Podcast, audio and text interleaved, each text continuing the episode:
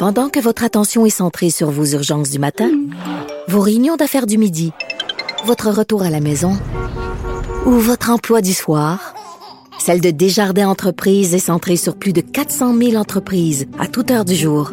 Grâce à notre connaissance des secteurs d'activité et à notre accompagnement spécialisé, nous aidons les entrepreneurs à relever chaque défi pour qu'ils puissent rester centrés sur ce qui compte, le développement de leur entreprise.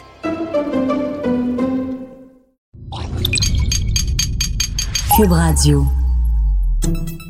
Salut, c'est Charles Tran avec l'équipe dans 5 minutes. On s'intéresse aux sciences, à l'histoire et à l'actualité. Aujourd'hui, on parle de fesses. Ben oui, pourquoi on a des fesses au juste? Je veux dire, ce coussinet qui nous permet de nous asseoir confortablement sur plusieurs types de surfaces, il semble que ce soit une caractéristique unique aux humains. Grosse question, grande réponse avec Hélène Lorrain.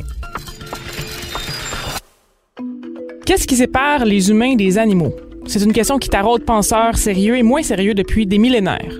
Ce n'est pas le rire, on l'a vu. C'est peut-être l'irréversible crainte de se savoir mortel et de comprendre que toutes les personnes et les choses qu'on aime seront un jour emportées par la poussière. Mais jusqu'à temps qu'on jase de ça avec un dauphin autour d'un petit thé, on n'en est pas sûr. Et si c'était nos fesses?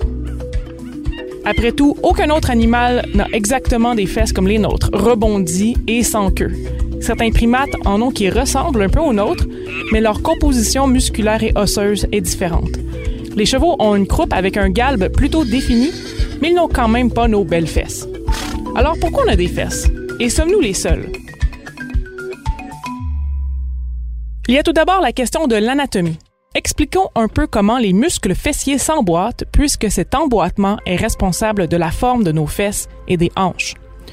On a trois muscles fessiers qui s'appellent aussi les muscles glutéaux. Il y a tout d'abord le muscle petit glutéal, un muscle triangulaire qui relie le côté extérieur du bassin au haut du fémur.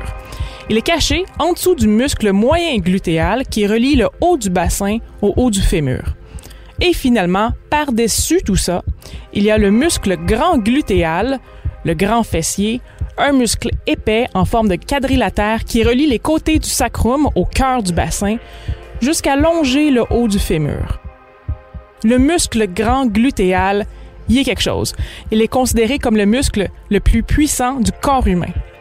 Pour résumer, il nous est absolument indispensable.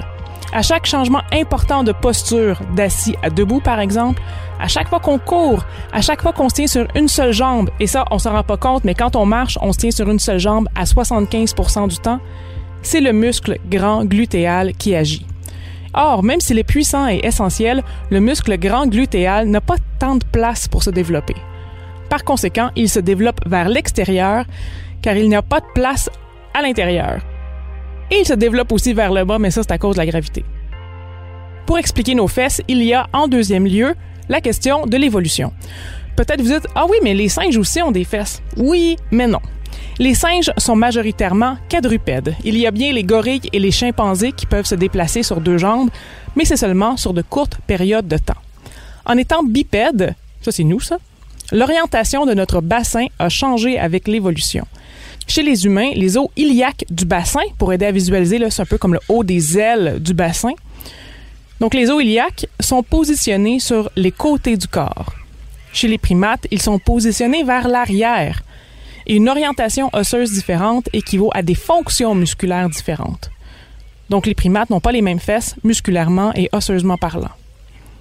La forme de nos fesses est également influencée par l'absence de queue. Chez nos très lointains ancêtres et encore aujourd'hui chez les amphibiens et les reptiles, les muscles de la queue servent à la propulsion. Si vous avez déjà vu un alligator se propulser hors de l'eau grâce à sa queue, vous comprenez ce que je veux dire.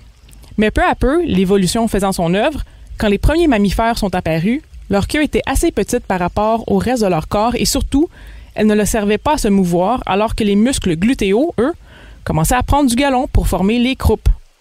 Mais, fait intéressant, chez plusieurs mammifères à quatre pattes, comme les chevaux ou les chats, c'est le muscle moyen glutéal qui s'est développé. On reste encore unique avec notre muscle grand glutéal. Et évidemment, il ne faut pas oublier patch de gras stratégiquement placé pour le confort. Même les fesses les moins rebondies contiennent leur coussin de gras. Et voilà, nous avons les fesses humaines uniques, rebondies et si sexy.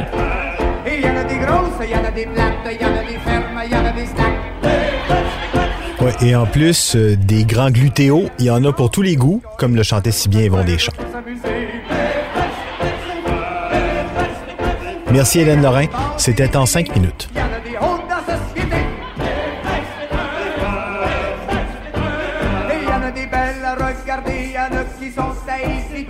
Qu'on aime ça, qu'on aime pas ça, en a pas, on sera pas là. Les